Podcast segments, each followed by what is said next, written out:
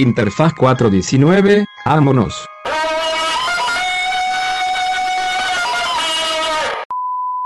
Hola, hola, bienvenidos, ¿qué tal gente? ¿Qué Buenas pedo? noches, chavales. Eh, como obviamente se pueden dar cuenta, estamos en otra locación muy verga, muy especial, gracias a la gente de Nayik por prestarnos el spot y estamos con un invitado muy, muy chingón. Brandon, ¿cómo estás, güey? Bien, bien, bro, ¿cómo estás? Mucho gusto, gracias por la invitación. Brandon, el matador, El matador, Reyes, chingada madre. padrino. Ah, Aunque te cueste más trabajo. Aunque tenga más sílabas, dilo bien. Eh, ¿Cómo estás, güey? Pues bien, gracias a Dios, trabajando duro, eh, ansiosos por la pelea y todo. Gracias a Dios, este, yendo concorde al plan. Bueno, contexto. Este, Brandon va a pelear por el cinturón, por un cinturón mundial. Ya no, padre. Un campeonato del mundo. Cuándo es la pelea, güey. Ese, si Dios quiere, va a ser el sábado 13 de agosto en Piraneras, Coahuila. Este, también, pues aprovechar de una vez, ¿no? Para invitar a toda la gente de Coahuila Ah, y de. Texas que no se pierdan esta función. Va leyendas como Juan Manuel Márquez, Ignacio Beristain, Rey Vargas y pues yo, su servidor, estaré disputando el campeonato mundial de la Federación de Mundial de Boxeo. Bien, pues cabrón, tú eres de allá, ¿no? Sí, gracias a Dios. A huevo, qué chido. Representando a Coahuila, a Piraneras, este, orgullosamente. ¿no? Eh, ¿Y es, es este, coincidencia que la pelea sea ahí o...? Pues fíjate que la pelea originalmente la querían hacer, eh, teníamos pláticas para hacerla ya sea en Acapulco o si mal no recuerdo creo en Quintana Roo. Pero pues es mi primer campeonato del mundo, entonces yo la verdad moví ahí lo que pude Para tratar de hacerla en mi tierra. Bien, bien, bien, bien. Entonces, Vas a jugar eh, en local, ¿no? Sí, gracias a Dios me dio la oportunidad y pues allá vamos a estar. Bien.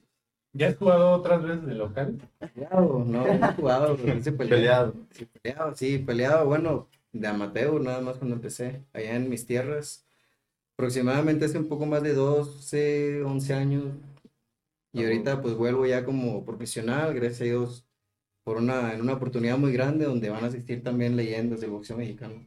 A verte, ¿no? Y a ver qué pedo y hasta a huevo, güey, qué bien, qué bien, qué bien. Oye, güey, estaba escuchando hace ratito que eres muy fan de Dragon Ball, ¿verdad? Sí, güey. ¿Qué te dijo? Por ahí una, un... ¿Cómo dicen? Cuando te pasan un secretito. Un pajarito. Un pajarito me dijo, güey. Eh, a huevo, güey, ¿te gusta? Así, ¿desde cuándo, güey? ¿Desde cuándo? No, pues de toda la vida. güey. Imagínate, antes, cuando estaba en la primaria, tengo mi hermana Priscila, también le gusta mucho. Este, ella salía antes que yo, salía antes que yo de la escuela. Y si yo no alcanzaba a llegar por los entrenamientos así, ella se quedaba, lo grababa y me lo enseñaba. Ah, pues no, chido, qué buen Sí, los del Canal 5. No, mames, mi hermano me lo mandó así, a ver. A mí no me dejaban verlo, güey. Mi jefa me regañaba así. Me agarraba viendo Ball. Qué fan del Es que es Vegeta. muy violento, dices. ¿Eh? Fan del Vegeta. Fíjate que mm, sí me gusta bastante por el Güey, de carácter que tiene, pero Definitivamente personaje es Vegeta. ¿Gohan? me identifico mucho con ese güey. ¿Estás emocionado que va a regresar a... Si ya estás viendo Super y todo el pedo? Como yo, es más o menos. A huevo. De re- regreso triunfal. Pues, güey. Qué chido, güey. Pues... Sí, pues lo nerfearon bien feo, güey, por eso lo dejé de ver. ¿A Gohan? Ah, Sí, güey. Sí, en güey. Super, sí. Es que, güey, to- to- topas como en, o sea, ya, ya en la saga de Majin Buu era como lo más top. Y de repente ya... Era, es que no, era una era una verga, güey. O sea, fíjate, la Ultimate Gohan, definitivo, Ah, Gohan definitivo. este, no le hace cosquillas Super Saiyan 3, güey. O sea, eh, Gohan definitivo era otro pedo. Y todavía le dieron a entender que podía aumentar más su nivel, güey. Sí. Pues es que Pero, ni pues- siquiera estaba como transformado ni nada, ¿no? Porque en esa güey. forma no necesitabas transformarte. Más bien en esa forma le dijo el Supremo Kaiosama, güey, desde 15 generaciones, que necesitaba entrenar para en esa forma transformarse ahora sí en Super Saiyan. Ay, O sea, es como que una variante, güey. Si te transformas en Super Saiyan, escoges el lado izquierdo. Si Gohan definitivo, es lado derecho. Ah, Pero sobre definitivo te puedes transformar en Super Saiyan entrenando, huevo. Entonces sí. Que no vimos, ¿no? No, no, que no nunca, vimos. güey. O sea, que no vimos porque lo nerfearon. Se moría, ¿no? Cada rato No se Gohan. ¿Gohan? Gohan, Sí, ¿no? ¿no? Creo que Gohan Gohan, se- Gohan no se murió. ¿No? Creo que no se muere ni una vez, ¿no? Este... Ah, neta.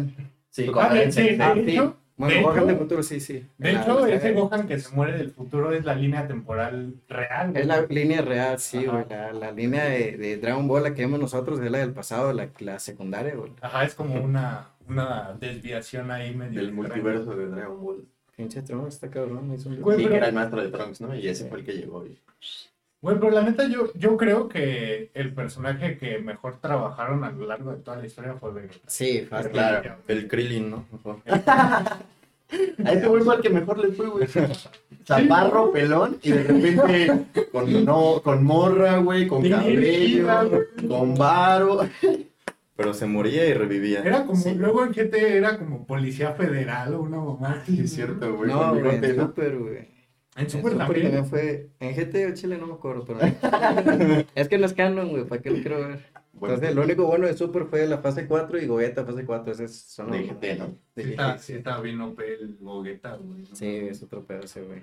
Muy cabrón. Así Y como pero yo. estaba güey. chido el Saiyajin 4, ¿no? Sí, Solo para mí es la mejor transformación de todas. Ah, pero no te gusta, no es canon. No es, o sea, por eso te digo, es lo único bueno, güey, lo único Sí, bueno que hicieron. Que pinche por transformación ese deberían de ser la Y la canción, ¿no? La rola. Sí, también Tr- Trunks era de mis personajes favoritos y en GT ya era un pusilánime de que ya cambiaba de jodines, güey, no. Fíjate que en Super también, güey, pues todo flaco y todo desmadrado, Gohan. Hambre, Super se- Pero ya, según, según ya va, a- lo van a rescatar, ¿no? Que lo van a poner bien mamado con lo que viene. ¿A quién? A Gohan, güey. Ah, no mames. Nada más el pelo es feo, eso que lo pusieron, güey. No es suficiente, dice, puta madre. ¿Tienes algún tatuaje de Dragon Ball, güey? No, era ¿O de un no, Gohan? pero ¿No esperamos te gustaría, güey? Es que en realidad los tatuajes que tengo son simbología, no son así como por. Que, Como los tuyos, bro, ¿no? Psicología, güey. Ve, yo tengo Arale Ah, güey, picando está con madre. Gracias, güey, gracias, güey.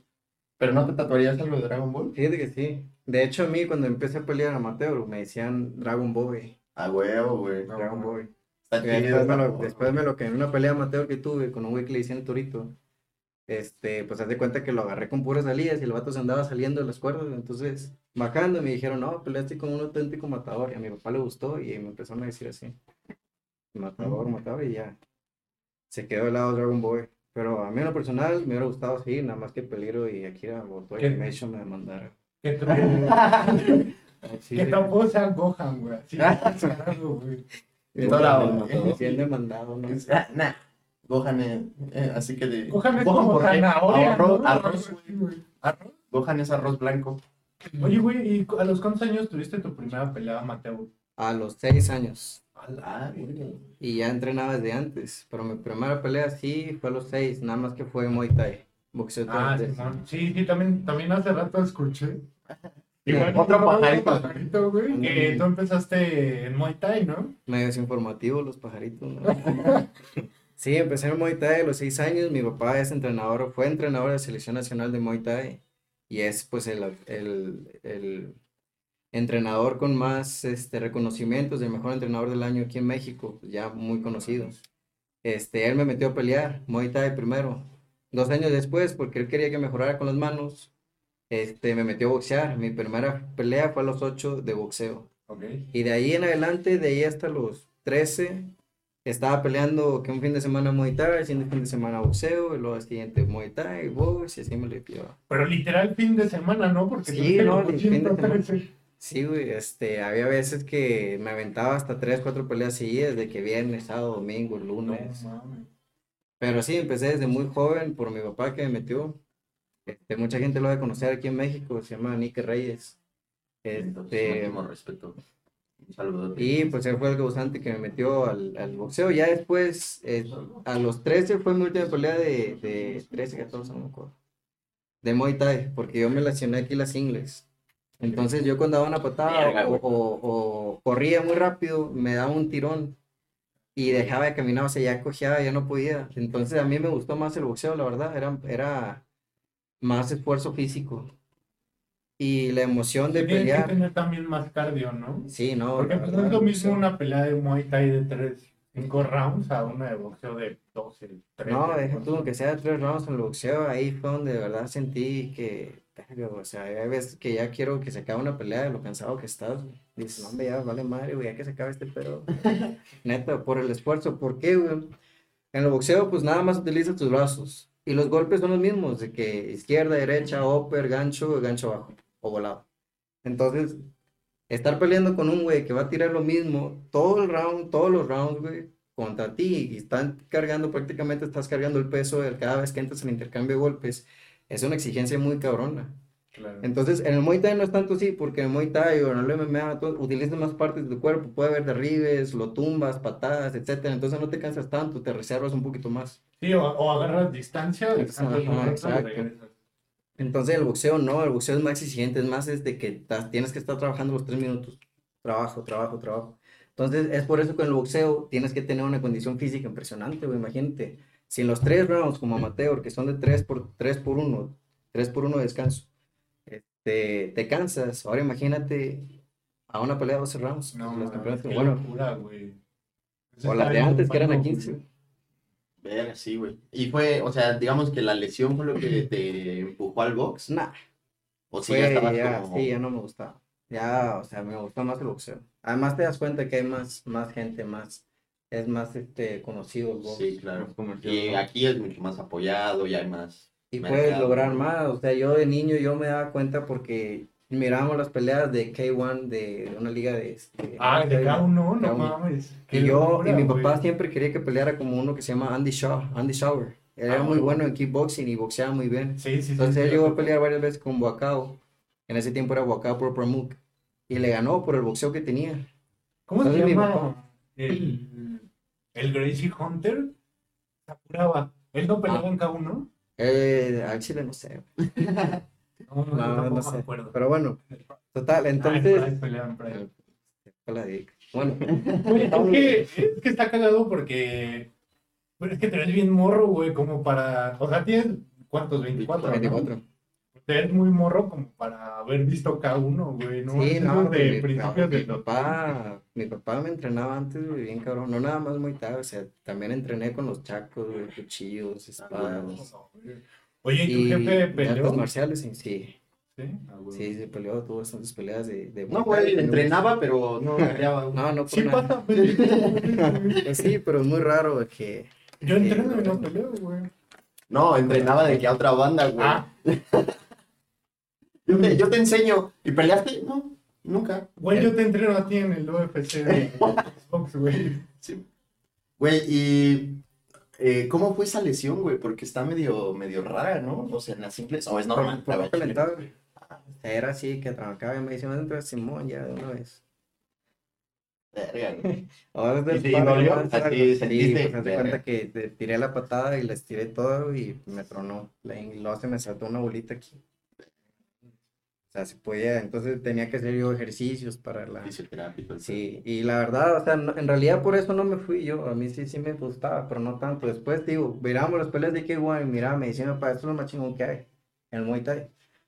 Y a ese nivel, entonces yo, ¿cuánto, cuánto ganan ellos? No, pues que tanto, o sea, 30 mil, 40 mil dólares. Y yo decía, ¿y en el boxeo?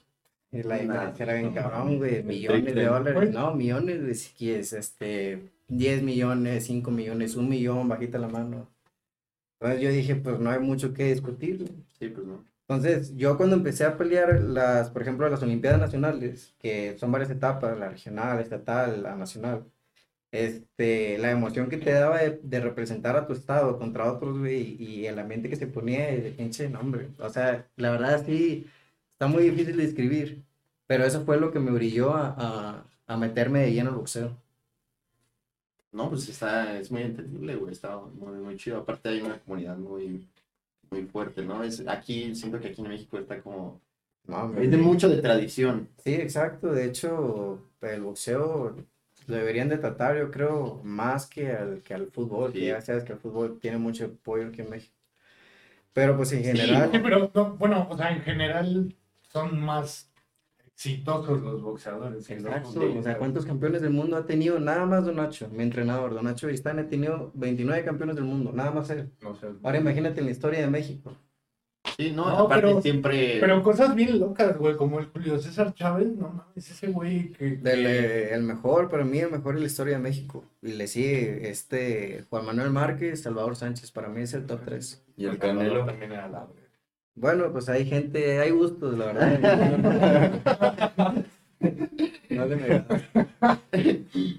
Es que, güey, ¿sabes cómo dicen que Mayweather es el mejor del mundo? Pero... Es que hay, ahí te va, un güey que no es conocedor del boxeo, güey.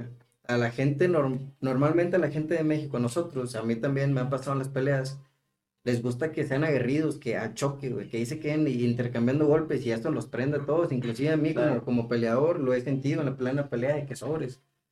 Pero estos son errores que no debe ser un boxeador. ¿Por qué? Porque descuidas la guardia, te entran más golpes, te pueden poner un golpe que no, que no deberían de, que no deberías de recibir y puedes inclusive perder la pelea. Entonces Mayweather para mí es uno de los mejores de la historia, pero es, hablando defensivamente, Sí, él completamente defensivo, güey. Y, y, y, eh, pues con es estrategia. que la, es que la base del boxeo es pegar sin que te peguen. Y dime quién más, güey, aparte de Floyd, ha hecho eso a la excelencia. güey. Aparte ha sido muy inteligente en su carrera. Y aunque no le guste a la gente, en general, este, a nosotros que, que boxeamos, todos decimos, "Madre, güey, quisiera tener yo las habilidades de Floyd para quitarnos esos golpes así. O sea, Sí, lo entrenábamos, lo Parecía que entrenábamos se y lo le resbalaban, güey, que le hacía así. Sí, no, estábamos- Pues es, que, es, es que de hecho esa es una guardia, ¿no? En específico. Sí, la eh, que- no recuerdo cómo se llama su estilo, que lo inventó su papá en la cárcel, de hecho. De- es que justo la otra vez me estaba explicando mi coach que, que, o sea, el hecho de que esté así de lado te da, o sea, es menos espacio en el que tu rival te Sí. puede pegar. Claro. Pero no, no cualquiera puede hacer esa guardia. Por ejemplo, Sí. un boxeador mexicano cuyas aptitudes es ir para enfrente, intercambiar golpes, fajador o a lo mucho contragolpeador. Este, no se le da bien, ¿por qué? Por la rapidez. güey. Normalmente los boxeadores este, afroamericanos, ellos son muy rápidos y son muy ágiles. Lo tienen en su genética. Nosotros tenemos que trabajar de manera diferente. Entonces a Mayweather se le acopla la excelencia de ese estilo porque él no ataca mucho. Él va a buscar, cuando tú falles, él te va a atacar y te va a hacer caer. Y es lo que toda su vida hizo Floyd Mayweather. Cuando era Pretty Boy Floyd, él pegaba más, era más agresivo. Pero aún así no pegaba tanto como, como otros boxeadores, como Márquez, como Chávez, que Chávez nada más estaba ahí, ahí sobre ti, sobre ti, sobre ti. No, mames, sí, Chávez. Y llegaba a un punto donde tú ya no podías. Sí. Era- eh, lo, lo de Chávez era inhumano, güey. O sea, los dos cerramos aventando putazo tras putazo tras putazo. No mames, qué Por ejemplo, la pelea con. Medrick Taylor, que era Medrick Taylor un peleador muy defensivo, muy inteligente, rápido, con, con combinaciones de box rápidas, o sea, pinche movimiento de piernas muy preciso también.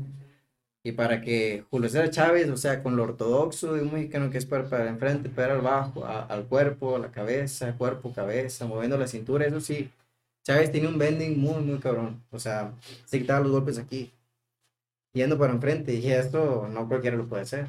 No, está cabrón. Está muy muy cabrón. No por eso es la leyenda que es, ¿no? Hablando de, de, de cómo es el negocio del box, Floyd Mayweather fue el atleta mejor pagado En la historia del boxeo. mucho tiempo y del mundo. O sea, era el atleta mejor pagado y le sacaba 15 millones de dólares a Cristiano Ronaldo, a beisbolistas, a Matt Ryan, que era el, el más pagado de la NFL en ese momento. Le sacaba un, así una cosa ridícula güey, por pelear una, en ese momento que era una vez cada dos años, ¿no? Sí, o sea, no, no pelea mucho, pero eso siempre supo venderse muy bien. Sí, ¿no? Y pues con el récord, o sea, sí la, tiene el mejor récord de victorias, ¿no? Que existe por Puede ser, pues, porque está invicto, porque de hecho Julio César Chávez llegó como a 80 invictos, ¿no? 89, 89. 89 0. Sí. Y, Imagínate y Floyd quedó 50-0, ¿no? Sí. Lo que alegan muchos es que es el número, pero Floyd siempre se defiende en que él en esas 50 peleas peleó con más campeones del mundo e hizo más defensas del mundo Mm, en, en- en menos peleas. claro. Entonces eso también cuenta. Sí. Bueno, y, y aparte él también fue campeón en varias categorías, ¿no? Sí, creo, si no me equivoco, fueron 5. Si no me equivoco. Ay, cabrón. ¿Te imaginas, brother? Sí, no, pues, güey, no puedes tener tan, o sea, ese récord, tanto puto dinero y por nada, güey. Obviamente merece pinche respeto, categoría. Claro. Oye, güey, ¿y qué, qué opinas de la pelea de Mayweather contra McGregor? Pues O sea, mamada, sinceramente. pero sí, es una mega jalada para el boxeo que inclusive daña, ha dañado de cierta, de cierto modo al box, porque ahorita ya todos lo ven como negocio, más que, Sí. más que como en realidad es, que siempre peleaba pues, el mejor con lo mejor, ahorita ya se escogen mucho los rivales, nada más Por dinero. bolsas, por dinero y todo esto. Pero bueno, de cierto punto mediático, pues es de lo mejor que ha hecho Floyd, o sea, en, en esa pelea ganó creo 300 millones de dólares. Sí, güey. Y, Pero y, ¿no? y pues, McGregor, 100, güey. Imagínate, y es la, la mayor paga que ha tenido McGregor en su vida, o sea, si quiere se retira. Ni Sí, siquiera güey. contando todas sus peleas de UFC hubiera ganado esto. No, claro que no, güey. No, McGregor gana dos, dos millones de dólares en una pelea de la UFC, güey. Y es, el- es de los mejores Es pagados. el mejor Y es el mejor pagado en la historia de UFC. Sí, güey. Sus, o sea, sus peleas con más este, pagos por evento de la UFC son también de McGregor y ya los demás. Sí, pues no. Sí, Pero, pues, digamos, atenta contra el prestigio del box, diría. Mm, sí, sí, la verdad es que de ahí se agarran muchas personas para decir que el boxeo ya está en su punto más bajo, que está decayendo, pero la verdad, más. desde que yo estoy, desde que, ¿no? Desde que nací estoy escuchando lo mismo y parece que nunca se va a acabar. Porque ahorita hay pe- peleadores como en la división de peso ligero, está Gervonta Davis, está eh, Devin Haney, está Vasily Lomachenko, este Teófimo López, creo que va a subir a, a Welter Jr., pero él estaba también ahí. Hay muchos, hay mucha competencia, está también Isaac Pitbull Cruz, que es nuestro compatriota. Ay, Este, Pitbull, sí, no. es- y, y es una división muy aguerrida donde ahorita todos están peleando contra todos. O sea, los campeones está- están peleando contra los campeones. De hecho, ahorita hay cinco organizaciones grandes en el boxeo que, es- este, que son, pues bueno, son las más prestigiosas. El- el- la Federación Mundial de Boxeo, Federación Internacional de Boxeo, Consejo Mundial de Boxeo, The Ring Magazine, este, Organización Mundial de Boxeo y Asociación Mundial de Boxeo. O sea, son cinco. Normalmente, por división, están esos cinco campeones diferentes, que uno es campeón del CMB, que el otro el, del International Boxing Federation y cosas así. Pero ahorita en esa división es, nada más hay un campeón, porque él tiene los cinco. Tienen los cinco campeonatos, porque se están enfrentando contra todos, entonces eso le da un aja al boxeo muy cabrón. Pues creo que Canelo también, ¿no? Era, eh, o sea, que, de que tener los, los Sí, títulos de las cinco divisiones. es, es que te pones a pensar y dices, sí, Canelo los, tiene, los, también los tuvo, no, no recuerdo en qué división. Creo que Pero no de repente ves al nivel de posición que ha tenido y te encuentras con alguien como Rocky Fielding, que de repente fue campeón de la noche a la mañana y se lo echaron a Canelo y parecía un costal. O te encuentras a Gildrim. Gildrim llegó inclusive al gimnasio Romanza, quería entrenar ahí, hizo sparring y le fue muy mal, lo trataron muy mal en el sparring mis compañeros. Y ya no regresó y de repente te lo topas peleando con Canelo por un cinturón. Entonces dices, ah, cabrón, pues ¿cuándo? Pues mejor peleen los de Romanza que luego una chinga, ¿no? Pero entonces estas son las cosas que a mí no me gustan de Canelo. Digo, lo han manejado muy bien y es un gran, este, manera mediática y la verdad tiene muy buenas aptitudes como boxeador porque me gusta mucho cómo cabecea, cómo contragolpea y lo he visto mejorar de pelea en pelea. He tenido peleas muy buenas como ganar con Gennaro Golovkin, pero hay cosas de esas que, que, que hacen dudar a muchos aficionados y es por eso que no ha, ha consagrado al 100% como Márquez, como Chávez, teniendo el récord que tiene. Sí. ¿Sabes también que me gusta mucho de, del Canelo? Que está como todo el tiempo leyendo a, a- como a su rival. Porque si te das cuenta, casi siempre acaba las peleas en los últimos rounds, ¿no? Como que lo lleva al límite, ¿no? Sí. Eh, Yo- yo- Bueno, se podría argumentar ahí varias cosas, pero mejor no me meto en esos temas. No, máximo Eh. respeto al Canelo. Máximo Sí, a mí, respeto. este- Fuera, independientemente de pues, todo lo demás, yo creo que el principal valor del Canelo, al menos para mí, es que es mexicano y al menos sea como sea, está representando güey, el boxeo mexicano y está poniendo el nombre en donde podría estar otro que De no hecho, sea si, si mexicano. a cualquier boxeador tú le preguntas, oye, ¿cómo quieres una carrera como la de Canelo o la de Márquez? Te van a decir, ¿sabes qué? La de Canelo mil veces. Pues por el ¿Quién no la ¿no? querría? ¿Quién no querría una Sí, carrera más rockstar y más acá. Pero pues sí, o sea, eso es lo, eso es lo que yo, lo que yo valoro más, güey, que que morros que no saben qué hacer con su vida y un día se topan en un gimnasio de box y en la tele ven al Canelo, hasta allá puedo llegar, güey.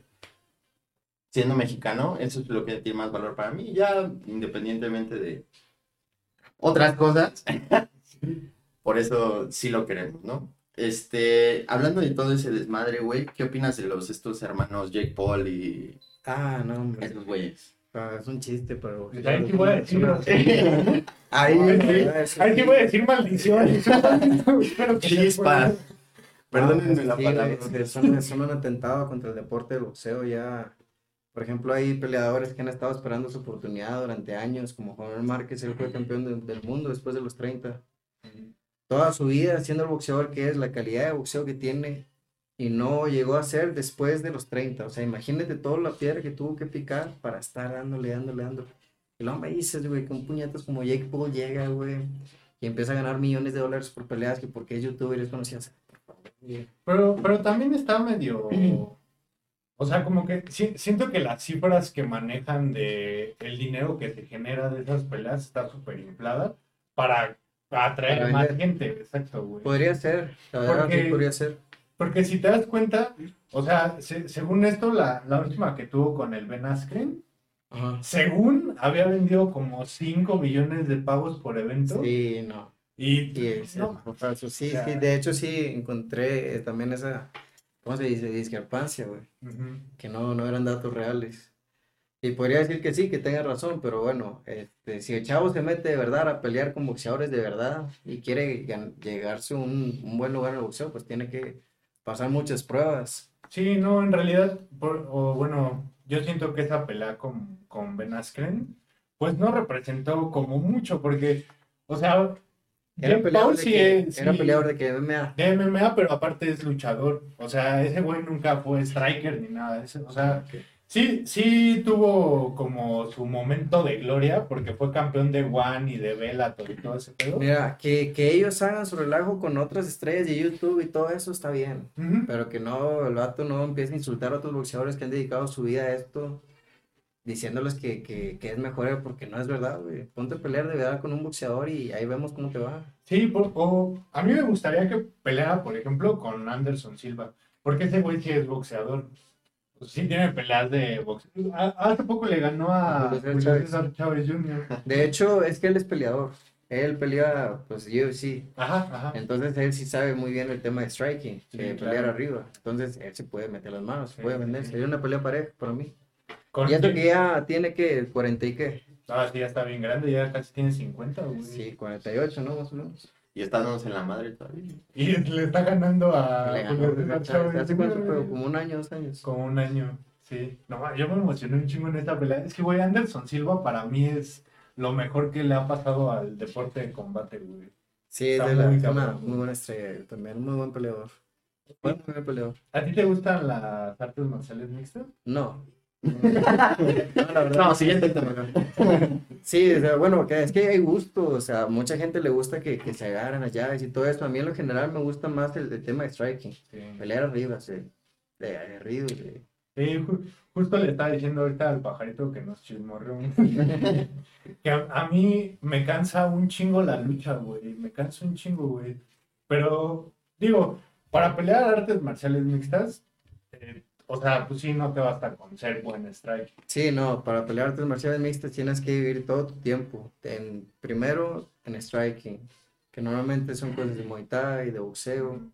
Si quieres perfeccionar bien tus manos, consigues un... No, pues ahí vendría lo de Muay Thai, Ah, que ah, es más eficiente todavía que el kickboxing. O- Oye, güey, y luego he visto que, alguno, que algunos récords de algunos peleadores como que mezclan peleas de Muay Thai con kickboxing. Si, si topas, como que... A lo mejor serían las reglas, ¿no? Puede, porque por ejemplo en K1 no está permitida la rodilla, que yo sepa. En, eh, En ah, K1 en cada uno, no pero, está permitida la rodilla, pero sigue siendo Muay Thai. ¿no? Bueno, son reglas de K1, no sé si lo conoces. Yo también llegué a pelear así. Este, no, no sabría decirte muy bien porque hace mucho que ya dejé de pelear, hace como más de, de 11 años, que dejé, 12 años yo creo, que dejé Muay Thai. Pero sí sé que hay peleas de Muay Thai con reglas de cada uno, por eso a lo mejor dices tú que, que Sí. las cuentan al mismo récord. Eh, Es que, por ejemplo, topas a Israel Adesanya. No. Es, bueno, es el campeón de peso mediano de la UFC. Pero ese güey peleó kickboxing y Muay Thai y su récord es Le como cuenta. combinado, ajá. Es de todas las peleas que tuvo de kickboxing y de Muay Thai. Sí. Y sí son reglas diferentes, porque en kick creo que no se pueden usar rodillas. Rodillas codos. Es nada más golpes y patadas. Sí, la verdad no, no tenía idea de eso, pero me imagino que por ahí va la cosa, no sé. A lo mejor sí, a lo mejor no, y ahí sí, si saben, pues me corrigen, pero pues a lo mejor este, Sí, creo que es lo más probable. No importa. Ah, pues, Ahí comenten y ya. la. Bueno, vamos a hablar de box, ahora sí. Bien, bien, güey, ¿qué más podemos preguntar de, de box, güey? O sea, una vez que tomaste esta decisión de, de, de lleno al box, porque pues, por lo que entendí, tu papá no es 100% entrenador de box. ¿A quién, ¿Con quién te dirigiste o cómo te canalizaste? Mi papá este, me metió primero a entrenar Muay Thai, después a los 8 me llevó a boxear. Empecé, creo, mi primer entrenador fue mi capitán Marchand. Le mando un saludo a Javier Díaz de, de Pioneros Coahuila. Él y mi papá me enseñaron a boxear. Después, este, nos tuvimos que hacer, bueno, estábamos en un gimnasio llamado Contender en Piedras Negras, donde también me ayudaba un boxeador muy bueno que fue en ese tiempo, en su época, en Negro Ibarra. Entrenábamos con él también, me enseñaba mucho el tema de la salida, el cabeceo, este, moverse en el ring, entonces yo por eso tenía un desplazamiento muy bonito para mi edad, este, en el tema de boxeo.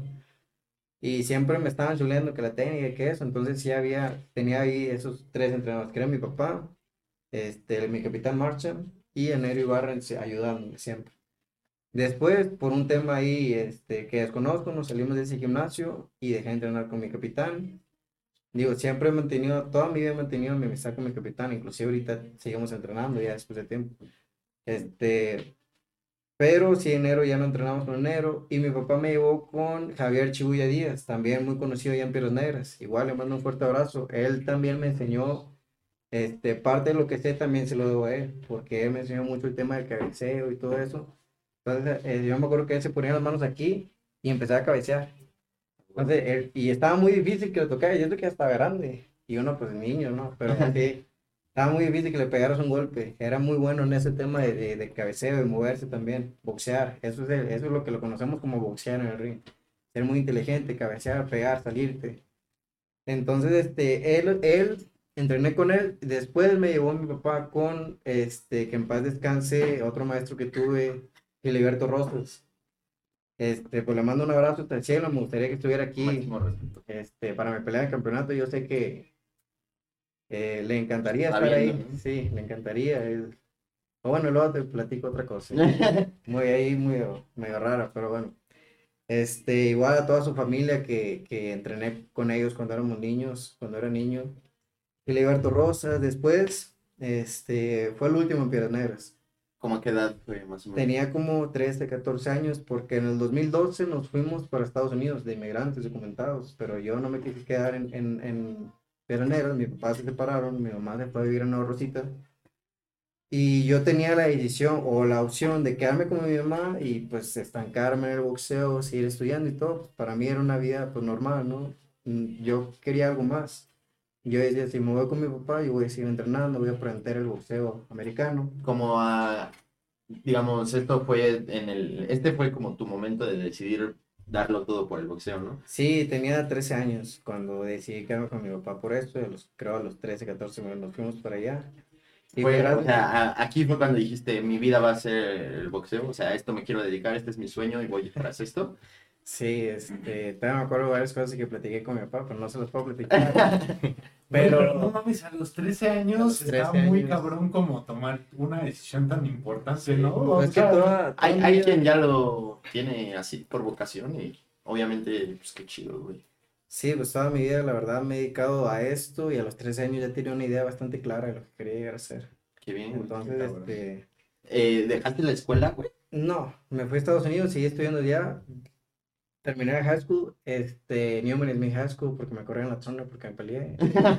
Y luego este, ya seguí en la high school, terminé la high school, pero después yo, bueno, aprendí allá con, en Irving Police Athletic League, en IPOL, en, en la ciudad de Irving, Texas.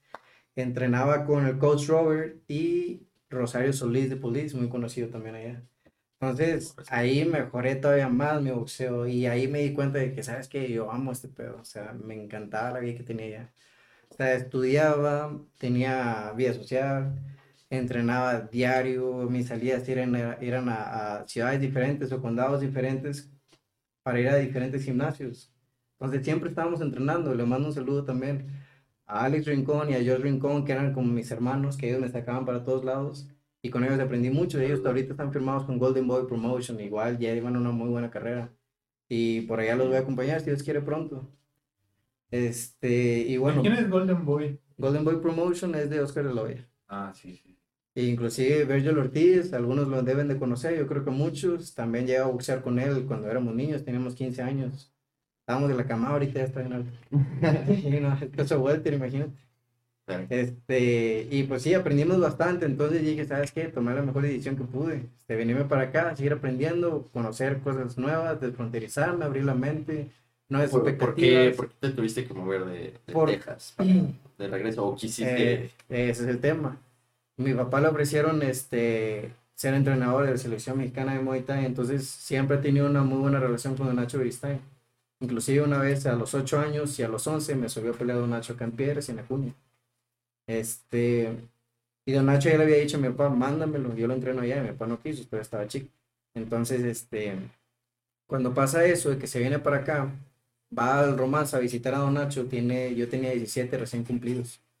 Entonces mi papá, este, le, pues le dice que yo quisiera entrar a, allá en Estados Unidos al, al, a la selección olímpica, pero pues no era posible porque yo era documentado a fuerza tienes que ser nacional, ¿no? Entonces, este, pues Don Nacho habla, ahí casualmente estaba una persona que estaba en el comité trabajando, y dice, ¿sabes qué? Mándamelo. Aquí hacemos que pelee varias peleas y este, que represente a Tampico y entra directo al comité olímpico. Ya en el comité, pues se va a tener que ganar su lugar en, en la selección, ¿no? Y pues a mí me dijo mi papá, ¿sabes qué? Me está esta posibilidad para que entres a la selección y pues ya probablemente puedas disputar un, un, boleto para ir a los Juegos Olímpicos. Entonces dije, pues no sale más. Por el boxeo me vine, por el boxeo me voy. O sea, yo en realidad estoy aquí Bueno. para seguir boxeando. Entonces, este, así fue cuando me vine para acá. Fue en el febrero, el febrero del 2015. Me vine para acá. Y sí, peleé este, las estatales en Tampico, todo eso, gané, llegué para acá. Nos quedamos acá en el Comité Olímpico. Peleé lo mismo que las estatales, que las regionales, y al final fue el Festival Olímpico, igual gané, quedé seleccionado nacional, fue en 2016 ya. Este, y para ese tiempo pues ya estaban a nada, ¿no? Los, las Olimpiadas, pero a mí me habían dado una mala noticia previamente que no podía disputar las Olimpiadas porque el, la Asociación Internacional de Boxeo Amateur había quitado la careta en el boxeo olímpico, entonces tenías que tener 18 años ya cumplidos estando en el ciclo, estando en el ciclo olímpico, que son cuatro años. Entonces a mí me dijeron, tienes que aventarte todo el ciclo completo, los cuatro años en el comité. Y yo dije, bueno, pues yo así me quería quedar en el comité olímpico. Y bueno, pues está bien, ¿no? Pero resulta que no había apoyo, o sea, a mí en realidad nunca me becaron, y eso que fui campeón. Este, fui seleccionado nacional y todo, o sea, ni siquiera uniforme nos dieron. Fue cuando hubo un problema ahí que la verdad es que se separaron no sé qué organizaciones de, de los atletas, de, bueno, de los deportes olímpicos así, que dejó de haber mucho apoyo y recortaron bastante pues el presupuesto para muchos deportes, entre ellos el boxeo. Entonces, inclusive los atletas no nos pudimos quedar en el comité, tenemos que aventarnos un viaje este, del comité hasta la casa a diario, y yo sí lo hubiera hecho, pero yo vivía más de dos horas y media. Oye, güey, y hab- hablas del comité que está por ahí por el Aquí. Peri, allá Sí, por el Peri. Comité olímpico, sí. Ajá, Sí, que sí, está por el güey. City, City Banamex, ¿no? El, el- Ujú. Sí, ahí en la herradura. Bueno, ahí abajito en conscripto Ah, se llama. Por, la, por, este, por el colegio militar, creo. Ajá, Sí, pues sí, sí, sí. De allá venimos. Sí, de- es que hecho mi jefe es militar, entonces Ah, pues, sí por ahí. Por Ah, allá. güey. Ah, chido. Ah, va, güey. Entonces, Tiene algo que ver con, la, con el Comité Olímpico para que me lo saluden chido, entonces este, a mí me da la opción ya de... ¿Por dónde vivías? Eh? Eh, con ¿Dónde Stan Scali. Ah, Máximo No, respeto a Iscali, claro que sí, güey. Sí, No, pero es que- qué desmadre, cabrón. ¿no? No, me aventaba una travesía bien cabrona, güey, No, está diario, cabrón. ¿Cómo, ¿Cómo te movías? en transporte público. O sea, hasta eso, imagínate, diario, sí, estaba muy cabrón, era más de dos horas.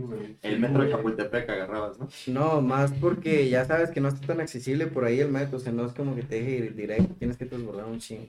O sea, agarrar el tren, güey, el Ah, metro, suburbano. sí, el tren suburbano. Entonces, este, pues la verdad iba a ser muy difícil. No, era una. Y en este sí la estaba pensando bastante bien cañón por eso. Entonces, yo no tenía el apoyo necesario para aventarme todos esos tiros. ¿Qué, qué era, digamos, qué hubiera sido lo. Ideal. eh, lo ideal es hablar de muchas cosas, ¿no? Pero, digamos, lo mínimo indispensable, que te dieran como una habitación ahí o. Sí, una un- habitación y pues alimentos Alimentos. para, para estar ahí. Oye, ya, o sea, si hay gente que vive ahí. Sí, ahorita ya están un poquito mejor las cosas, ya están quedando. Ah, Bueno, creo que ahorita lo cerraron por cuestiones de no sé qué. Ahorita creo que nadie se está quedando en el comité. Este, acabo de hablar con Fernando Romero, que es muy buen amigo mío, le mando saludos al profe Romero. Este, me dijo lo mismo, no se están quedando en el comité por unas cuestiones, no recuerdo cuáles. Pero, este, pues bueno, en ese entonces fue por el tema este de la separación que hubo, que no había tanto apoyo ya. Ahorita, pues la verdad, desconozco las circunstancias. Y cuando yo tenía esta decisión de quedarme o irme, a mí me decían, en noviembre vamos por un, es- a pelear un mundial en Alemania. Y yo dije, y qué madre, o sea, aquí soy, ¿no? Pero pues no tenía en realidad el apoyo y aparte me estaban diciendo, me estaban hablando los de TV Azteca que firme con ellos para pelear con, debutar con Sanfer en una función que era el Gallito Estrada aquí en la Arena Ciudad de México.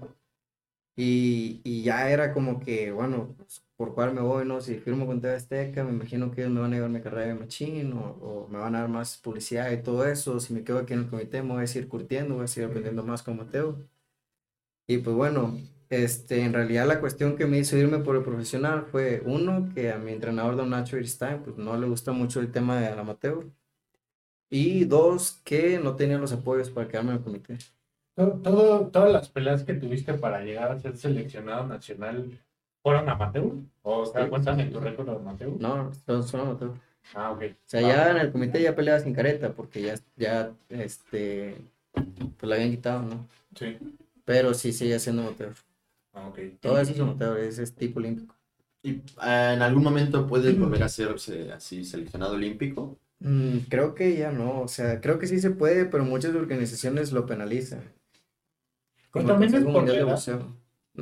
No, ¿verdad? Porque creo que ahorita ya está abierto de nuevo que los profesionales puedan entrar al, al, al comité para representar a México en los Juegos Olímpicos, pero las organizaciones del boxeo, como el Consejo Mundial de Boxeo, es una de las que penalizan ese acto. O sea, te despojan y te quitan de los rankings del CMB y hasta te vetan. ¿Por Sí, qué? entonces, pues está erizo, ¿no? Porque te no. regresas a pelear con güeyes que pelean en amateur. no, pero no creas, es muy... ¿Pero son olímpicos? Sí, son, o sea, es la élite del boxeo. Ah, el Mayweather fue... Medallista Fue- de plata. Sí, ¿verdad? en los Fue Juegos plata. Olímpicos. Sí, sí. Y le robaron la pelea bien feo. Sí, ah, no mames, la entrevista que, que tuvo en la que estaba llorando de que... no, Nada, sí le robaron la pelea muy feo a Floyd. Y fue la última vez que peleó. Y en perdió los olímpicos. a los Olímpicos. Esa fue la última que perdió. Mm. Sí, la verdad, este, pues bueno, todos tienen su historia, es un camino difícil para todos. Cualquier deporte de contacto es difícil y si no tienes los apoyos necesarios para estar en un deporte así, se multiplica, o sea, se triplica la dificultad. Sí, Sí, No, pues, definitivamente. o sea, el- el- ahí está la tragedia, ¿no? Entre todo el talento que existe que pues, se queda a medio camino o algo pasa que pues por pinche necesidad, realmente. Sí, es que, güey, tienes que invertir, o sea, tienes que invertir en equipo, tienes que invertir en la comida, porque siempre es dieta, güey, y tienes aparte que invertir en- Entrenadores. Y, y en las lesiones, güey. Yo creo que las lesiones es como lo más cabrón, ¿no? No, en realidad lo más cabrón son las alimentaciones y pues el equipo es indispensable también. Y los viáticos, los traslados, eso es lo indispensable. Te digo porque yo, yo sigo de ellos, yo fui de esos, yo a veces no tenía ni yo No, yo pues ya pasé, he pasado por Sí, esto, güey, yo sé lo que no es claro. tener dinero para comer, güey. O sea, una vez no tenía dinero para comer, me salí a la calle, me encontré 50 pesos y con eso me fui a comer. O sea, hay veces que, que de plano, güey, eh, sí se pone muy cabrón, o sea, y, y es picar un chingo de piedra y no perder las esperanzas y darle ahí, dale, dale, porque tú sabes que un, un día vas a llegar y cuando llegues va a valer la pena todo el sacrificio.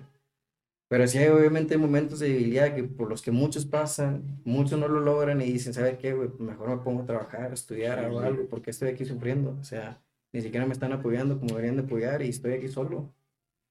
Y mucha gente no lo ve, creen que nada más llegas a, llegas ahí y porque llegaste, o sea, fue fácil, pero no, güey, o sea, nadie sabe el trabajo que ha habido detrás, más que el trabajo que yo siempre lo he hecho sin, sin comer y la chingada a veces en el gimnasio, es este, el sacrificio, porque yo estoy aquí solo, ahorita me traje un entrenador mío, Carlos Ramos, de Pioneros Coahuila, para que me haga, ayude con mi preparación física, pero normalmente yo estaba aquí en México solo, o sea, sin familia, mi familia es de Coahuila, sin amigos, también son de allá.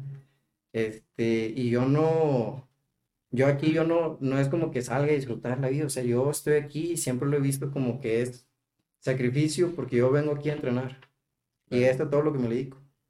Entonces, ahorita que ya tengo más, tenemos más apoyo, gracias a Dios, tenemos una oportunidad muy grande después de tanto sacrificio, tanto esfuerzo y tanto picar piedra.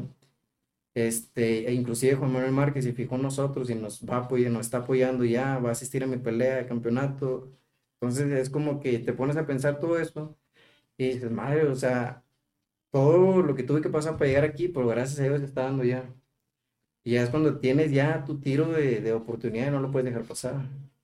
Y gente te ve y dice, nada, está ahí que porque, no sé, que mucha gente no da crédito a lo que No sabe. envidias, los, los celos y todo Es muy fácil hablar, señalar sin saber que, pues, cómo llegaste hasta cierto punto, güey. Sí, Claro. este, y gracias a Dios, este, en ese tiempo que yo estaba acá en México, llevo aquí en ocho años, desde febrero de 2015. Este, he pasado pues muchas cosas también. ¿En algún momento dado- dudaste, güey? Sí, Digamos, claro. como eh, que, que estuviste muy cerca de man- mandar y decidirte por otra vida. o- Sí, o sea, pues miras tú a tus amigos de tu edad, y se trabajan, ya tienen un trabajo estable, tienen un carro, ahí le llevan, o sea, no batallan como tú estás batallando, pero es que su sueño no es tan grande como el tuyo. Y, es, y sí he tenido ese pensamiento de que, ¿sabes qué? Mejor me voy a, mejor estudio, ¿no? ¿Y ¿Para qué estoy aquí batallando? O sea, y a veces que te va mal en una pelea o en un entrenamiento y, y se te echan todos encima, pero no saben ni qué onda. Entonces, como que sí te agüita, pero después, gracias a Dios pasé todo eso y, no lo dejé, porque sí lo pensé, sí, sí, sí he llegado a pensar en hacerlo. Pero he sido pues siempre picando piedra, o sea, no quité el dedo renglón, he sido perseverante hasta la fecha y lo voy a seguir haciendo. Pero después de ver a toda la gente también que me dice, es que no estás solo, o sea, ya mm, creemos en ti y estamos este, confiados de que vas a llegar a ser grande. Mucha gente también que me ha apoyado como puede, como Julio Handal, como la familia de Homero Carranza, como César Padilla de Estados Unidos, como eh, David Guzmán. Este, han sido personas que han creído en mí sin yo haber tenido nada que ofrecerles todavía. Y Sí, pues gracias es lo que hace falta, ¿no? Muchas veces. Sí, porque a veces mi papá, yo sé que él quisiera apoyarme, pero no puede, o sea, tiene prácticamente dos familias, tenía dos familias que mantener, entonces estaba cabrón, imagínate. Y este, a mí también no me, no me gustaba decir, sabes que no tengo para comer, mándame, porque se preocupa mucho, se estresa, y los estrés me lo pasa a mí, y yo mejor miraba cómo lo hacía. Este, y esas cosas, pues en realidad nadie las sabe, no las ve, mucha gente y si no se las cuentas, no, a veces ni te creen. Eh, pero sí, te dicen, ¿por qué no mejor te fuiste a trabajar o hiciste algo? Porque mira, de donde vivía hasta el gimnasio hacía una hora 48 minutos. Del- de Iscali hasta el Romance, una 48.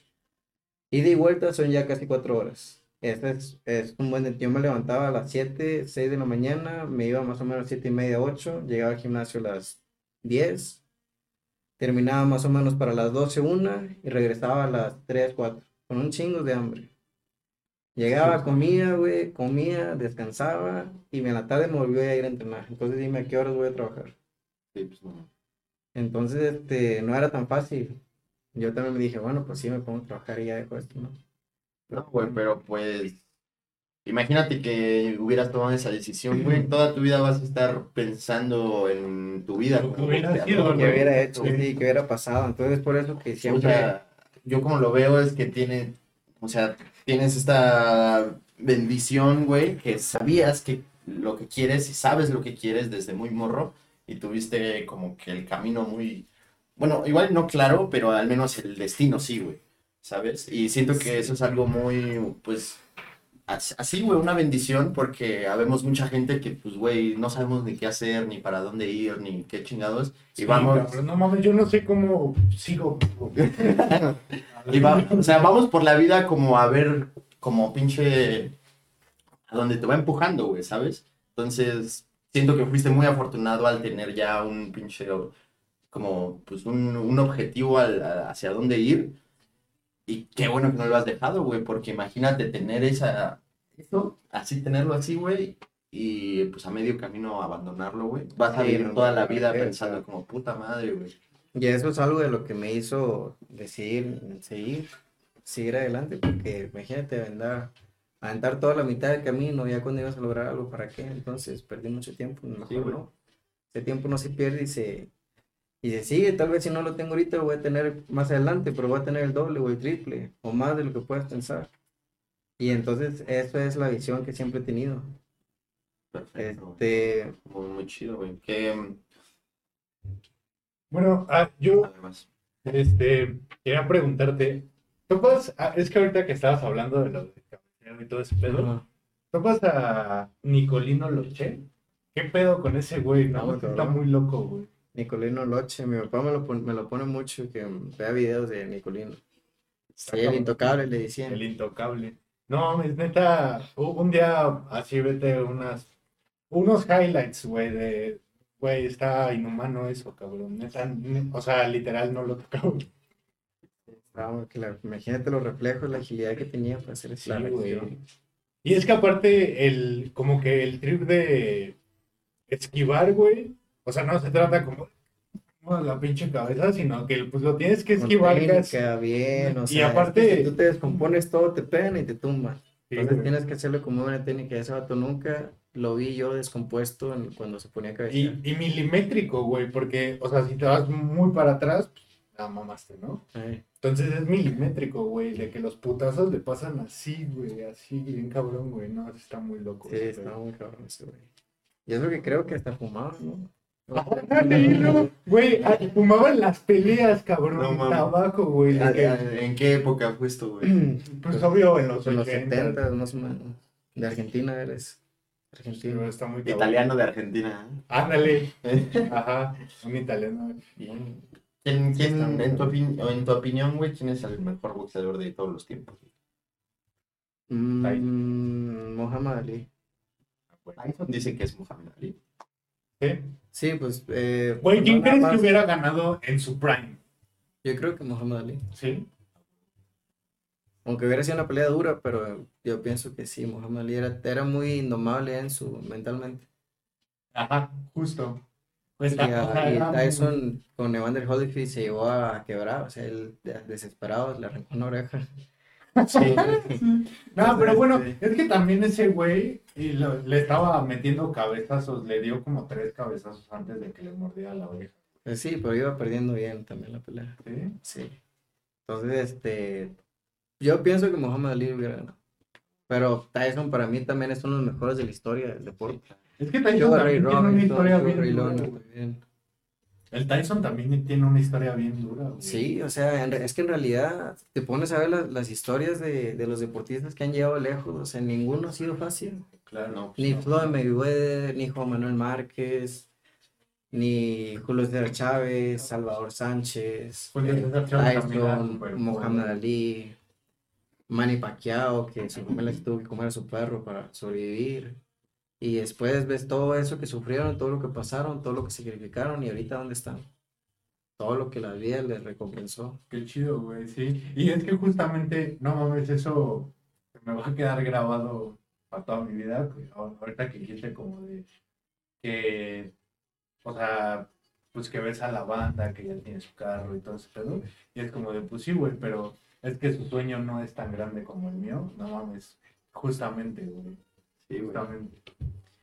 Sí, en realidad yo pienso, bueno, cada persona puede conseguir algo tan grande como se crea capaz de hacerlo. Simplemente si no crees que eres capaz de hacerlo, no lo vas a conseguir. Yo creo que soy capaz.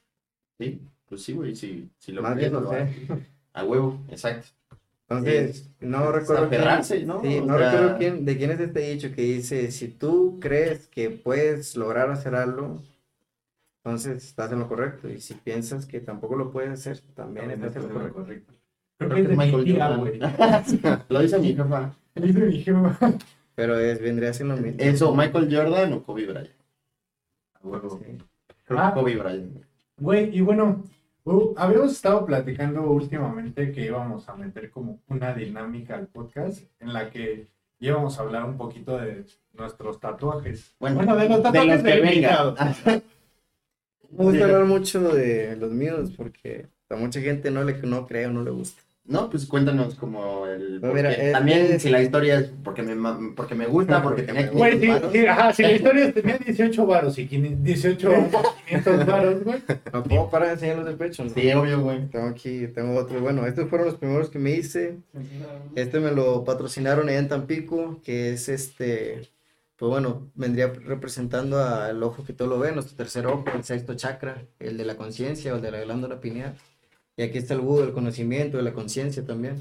A huevo. Entonces, este es un nombre de, en hebreo de, de Dios. Aquí tengo otro Ya. también. Este, y pues no sé si alcanza a ver, pero estos fueron los primeros que me hice. Es una runa vikinga. Bueno, Son, este, son runas vikingas, los dos, los tres para la guerra. Entonces, este, el combate. para la el guerra. combate. Por eso me los puse. Y a ver si me pongo aquí. ¿El de acá qué es? Es Yod He Vat He, En hebreo. en hebreo. Eh, ¿Qué significa? Pues es un nombre de Dios. Ya ves. Ya ves. Uno de los 72 es el más importante. Eres un hombre de fe. Eh, sí, sí, sí, este, no religioso, pero sí soy muy fe. es- Me gusta más Espiritual. ¿no? Sí. Sí. También, bueno, toda la espiritualidad, el tema del esoterismo, la, la magia, este, lo que emanamos conscientemente, o sea, nuestro poder mental, la, la vibración y todo esto, no nada más la creo, o sea, yo sé que existe. Inclusive tú te puedes dar cuenta, esto es bien fácil, más ajeno, ajeno a todo lo del boxeo y todo lo del deporte. Tú cuando entras a una casa, no sé si les ha pasado, una casa nueva de alguien, de quien sea, a mí me ha pasado varias veces.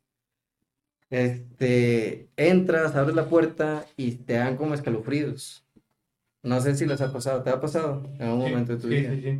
Sientes la vibra, ¿no? Sí, esas son las vibraciones de las personas que están ahí. ¿Por qué las frecuencias, cuando tú hablas, como somos verbos, o sea, la palabra, ese sonido, son frecuencias, se quedan encerradas en las paredes, están rebotando siempre. Es energía, ¿no? Es la energía que siempre por ahí esos Sí, tus sí. pensamientos, lo que deseas, lo que hablas, lo que, lo que tú pides, por eso cuando le deseas el mal a alguien se te regresa porque siempre está ahí. Sí, güey, justamente, gua- bueno, yo, yo trabajé un rato en la pizzería del Perro Negro, no sé si la topes. Sí, fui una vez. Está verga, ¿no? Sí, Está chida. chido. Pues, güey, ahí, ahí en donde estaba la de Coyoacán y donde, o sea, era el lugar, era como una casa holandesa, güey, que se quemó con una familia adentro, güey. Entonces, Habían unas, habían unas, unas vibes bien raras, güey, de que, Sí, no, está mames, toda la energía, toda la culero. energía ahí, güey, imagínate. Y, y había un carnal que, o sea, su mamá era como, pues sí, era como muy espiritualista, no sé cómo llamarle, muy esoterista. Y, esoteriza. y entonces ese güey una vez me contó que, o bueno, más bien me explicó, porque hace cuenta que a lo largo del día, güey, mientras estábamos chambeando y así, no se sentía nada, güey. Pero ya en la noche o cuando llegábamos en la mañana se sentía bien culero, güey. Se sentía una pues, bien culera, güey. Y entonces decía ese güey que toda la, o sea, que como que toda la energía que emanaban los clientes y nosotros que estábamos como moviéndonos todo el tiempo, como que apretaba las vibras erizas que habían. Y que ya que no había como tanto movimiento de energía, era cuando como que se empezaba a sentir ese pedo. Pero sí, güey, sí. O sea, cuando llegábamos se ¿En dónde dices que estaba ese? El pro, En Coyoacán. Estábamos en Pues yo fui a ese, pero estaría chido ir de noche. Ah, ya lo cerraron, güey. ¿Ya lo cerraron? Sí, güey. Ah, Pero, güey, sí, Ah, me sí, las pizzas. sí, Se sí quemó la cocina y se quemaron todos. Güey, sí, sí topas que... ves que era como de ladrillos y así, Sí. güey. Habían ladrillos todavía quemados, güey, de que no los terminaron, no lo terminaron como de reconstruir. O así como de, güey, ya aquí a la verga, metan las cosas y pónganse a chambear. Pero habían ladrillos quemados. no, no sabes si por ahí hicieron limpia antes de entrar o algo. Sí, yo creo que no, güey, porque se sentía Se muy sentía culero, feo. güey. Sí, O igual y se hicieron, pero no acabó de. Imagínate cómo se sentía antes de la limpia. güey. No mames. ¿A ti te ha pasado algo así denso, paranormal, espiritual? Sí, sí, se me han pasado varias cosas. Muchas. La más cabrón. Hasta en sueños me han pasado, inclusive que me han hasta hablado, he escuchado bien claro donde me hablan. Este, van a decir que estoy loco, ¿no? Pero no, sí, es, inclusive he visto fantasmas, no sé cómo decirlo. Mucha gente dice, no, es que lo crea tu mente, que tú estás esperando. Güey, iba yo jugando PSP, ¿cómo iba a esperar a ver una niña al lado de la carretera? Iba toda madre así. Y luego me habla un amigo y que me pega en el pecho, mira, güey, una niña. Y todos volteamos y estaba una niña como con un vestido largo, Blanco. blanco, con Ah, una mochilita y con el cabello así hasta abajo y eran como las 3 de la mañana. Veníamos para acá, para México, de hecho, En, iba a ca- pelear en un yo. camión. No, en, en En la puta carretera. En una Suburban veníamos varios. Venía mi capitán Marchan, el Chacarrón, le decíamos, un peleador de mi papá, yo, mi papá, y de copiloto iba el Negro Ibarra, y de, de piloto iba el, el, el Toro, es su papá. Ah. Y eh, me acuerdo que antes de salir estábamos O platicando. sea, y lo vieron todos. Todos lo vimos, menos mi papá que iba dormido, pero yo hasta lo vi así. Y su jefe lo soñó. ¿no? Sí, no, no, mi papá se quería regresar a ver si la miraba. Mira, mira, mira. Sí, a mi papá le gusta mucho de Yo todo también este quiero tema. contar esa anécdota.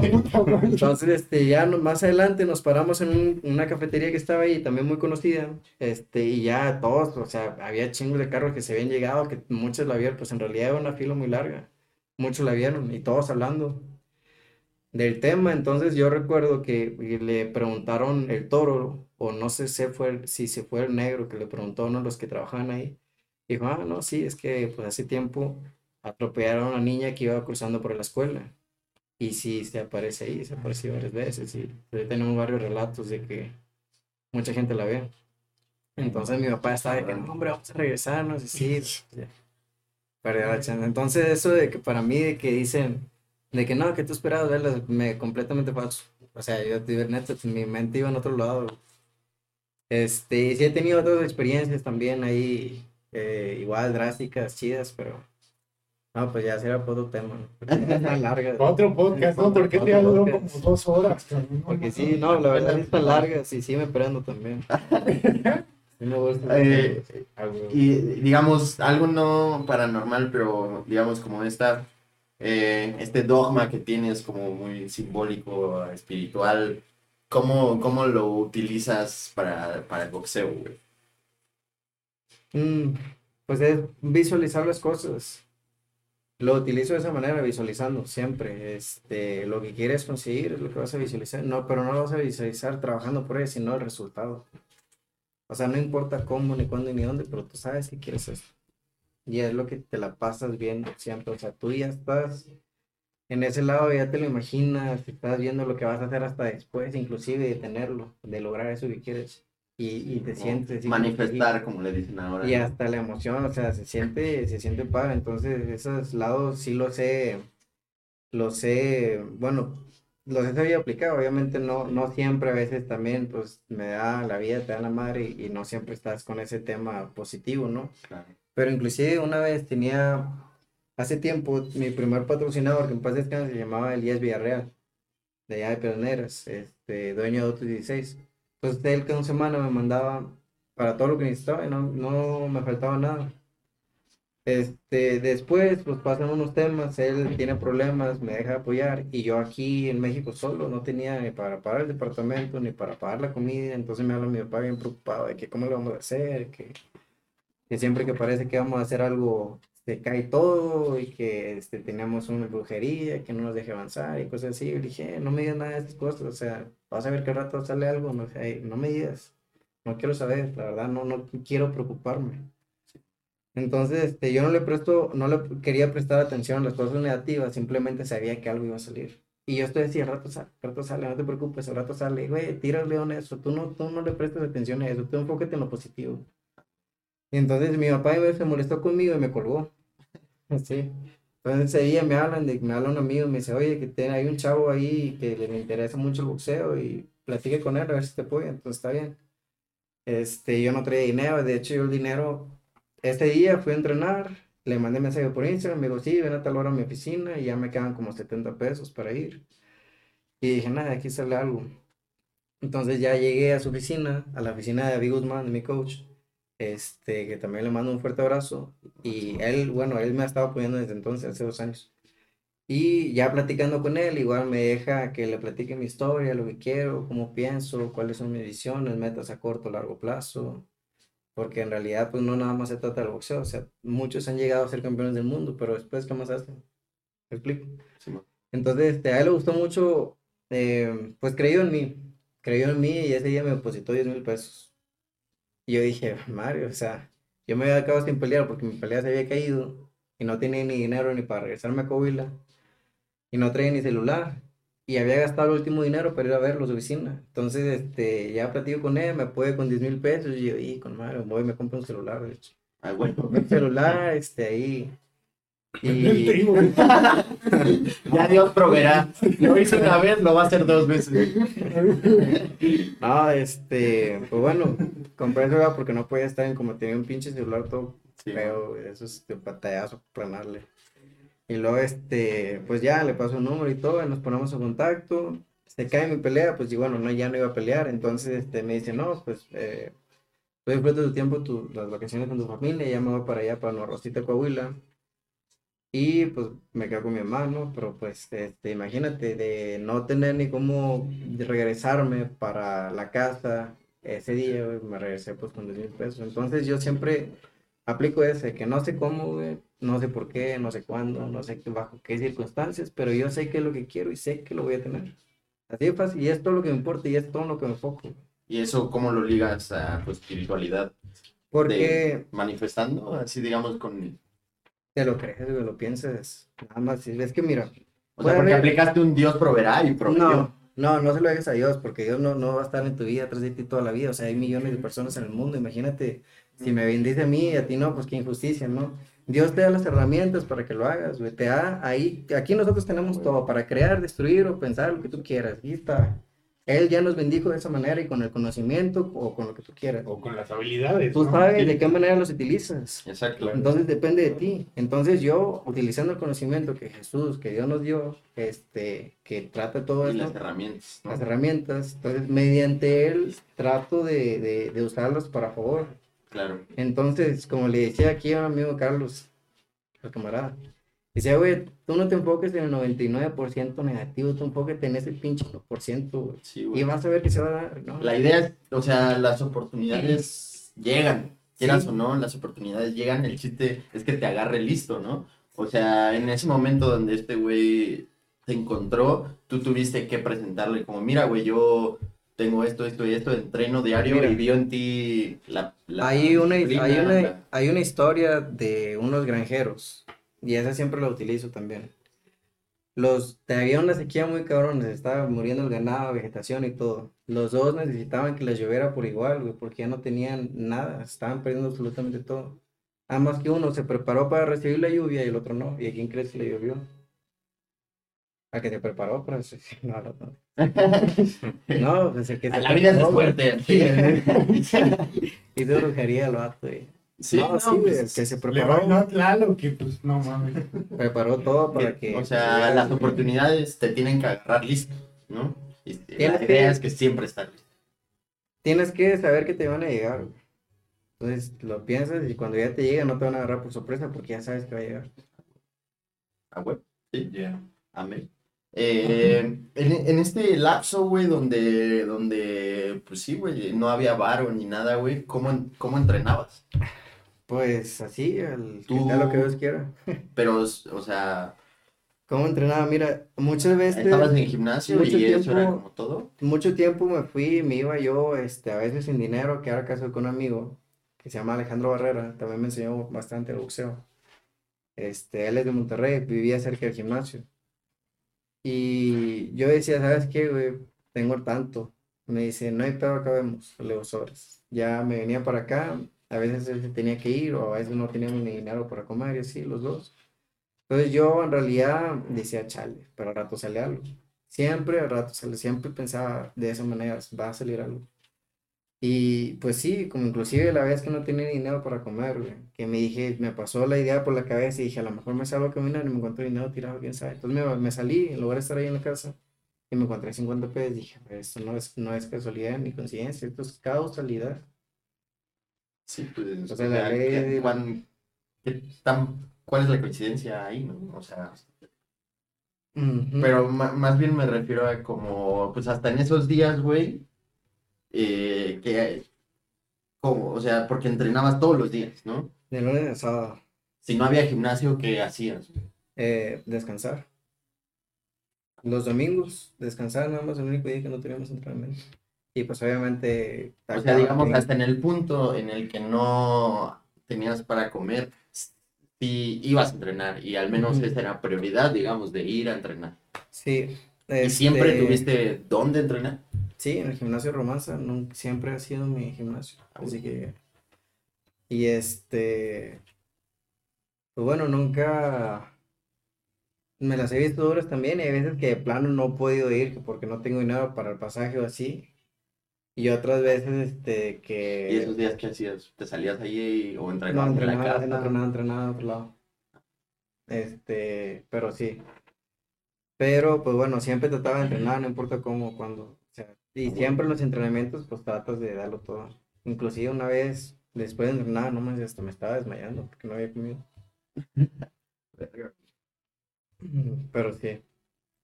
Sí, sea, pues el chiste es no, no quitar el dedo del renglón y no tener dudas. Aferrarse, aferrarse. O sea, una vez que empiezas a dudarlo, una vez que lo empiezas a dudar, que dices, sí, ¿qué tal si esto, aquello, ya te cargo? Bien, pues. Pues, güey, pues ya nada más acabar, algo más que quieras comentar, güey, como que, que, que viene para ti después de esta pelea o... No, Defender ahorita, el título, papi. ah, ahorita hay que enfocar, primero lo primero, es un paso a la vez, uno, dos, tres, primero, después del uno o al dos, ya vemos después de lo que viene, es- ya veremos. Ahorita lo importante es ganar esta pelea y enfocarnos bien para, si Dios quiere quedarnos con ese cinturón. A huevo. Ya Pues, después sigamos platicando de planes a futuros. Bien. O sea, nos, nos gustaría mucho que después pudiéramos hacer otro con el cinturón aquí, ¿no? Estaría ver que sí, si Dios quiere, huevo, ya se los traigo. huevo. Pues listo. Muchas gracias a todos. Gracias a la banda que nos está apoyando atrás. A Nayik. A Nayik, este... Hay como seis güeyes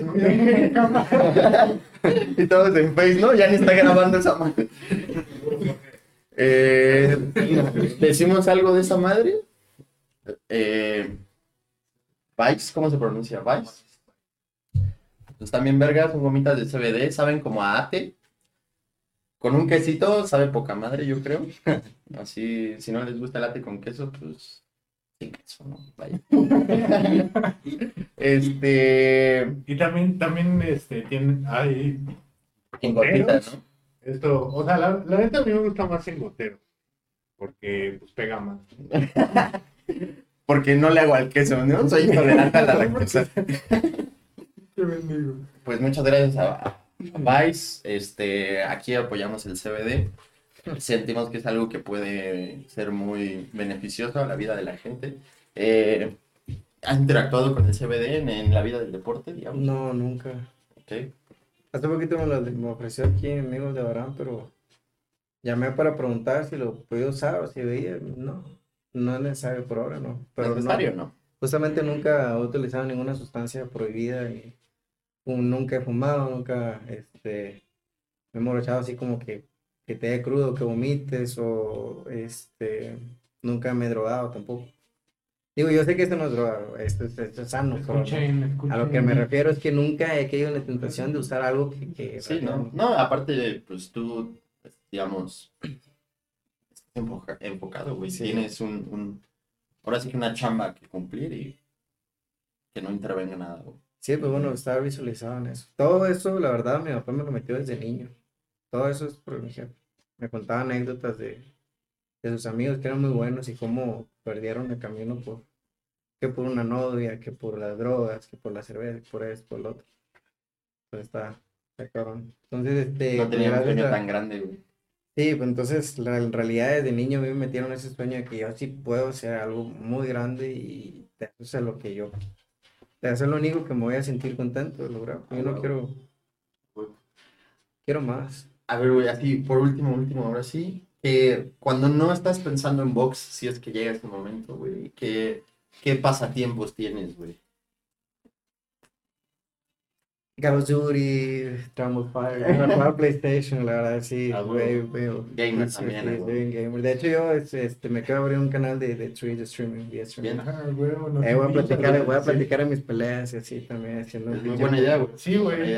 Sí, porque la verdad, la verdad, güey, yo sí soy gamer, o sea, a mí sí me gustan mucho los videojuegos, ¿Cuál es tu videojuego favorito? Así, Y no, está muy difícil, está, está cabrón, mira. Top tres, top y cinco. yo siempre he sido, bueno, para empezar, siempre he sido de familia de Sony, no PlayStation. Empecé con PlayStation 1, 2, 3, 4, me voy a comprar 5. Este, PSP, PlayStation Go, PlayStation Vita y todo eso. Entonces, God of War, este, Call of Duty, No este... Pues es que güey, God of War está en otro güey. God of War es mi videojuego favorito. Sí, Está son cabrón. algo, son los juegos desde que desde Play 1 los he jugado junto con Carlos Duty. Sí, güey. Con el Carlos Duty. El Carlos. El Carlos Duty, exacto. el Black Ops era una maravilla. El Black Ops. Me mama el videojuego. Ya cállate. Déjalo, No me dejas hablar, güey. no me dejas hablar. No dejas hablar. Pues, qué bien, güey. Muchas gracias, güey. Estuvo Ah, poca madre. Este, muy chido, güey. Muchas gracias, güey. No, Eh, ahí vamos a estar, firmes. Este, no creo poder ir a Piedras Negras, güey, pero ¿por dónde puede ver la pelea en la banda, güey? Eh, ahorita la verdad no sabría decirles por qué canal sería televisada, pero si Dios quiere próximamente eh, en esta semana estaríamos eh, dando esa información. Igual los invito a... Ah, pues igual y cuando sale les podemos poner ahí. Sí, igual los invito a que visiten la página de 351 Promotions en Facebook para que vean todo lo relacionado al evento, compra de boletos, de mesa VIP, etcétera. Inclusive después de la pelea va a haber un meet and greet con Juan Manuel Márquez, Rey Vargas, este, Ignacio Beristain, firma de autógrafos, etcétera. Y pues también están invitados, invitados, ¿no? Y toda esa información se, va, se da, está dando ahí en esta página. Y pues bueno, aprovecho para mandarle un saludo a mi patrocinado oficial ahorita que es Transportes Breca de Pioneros. Muchas gracias por el apoyo. Y pues Nike, ya saben, Nike Sport. Puro Nayik.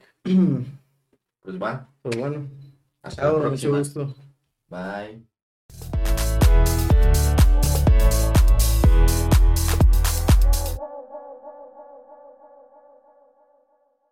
Cámara, se la lavan.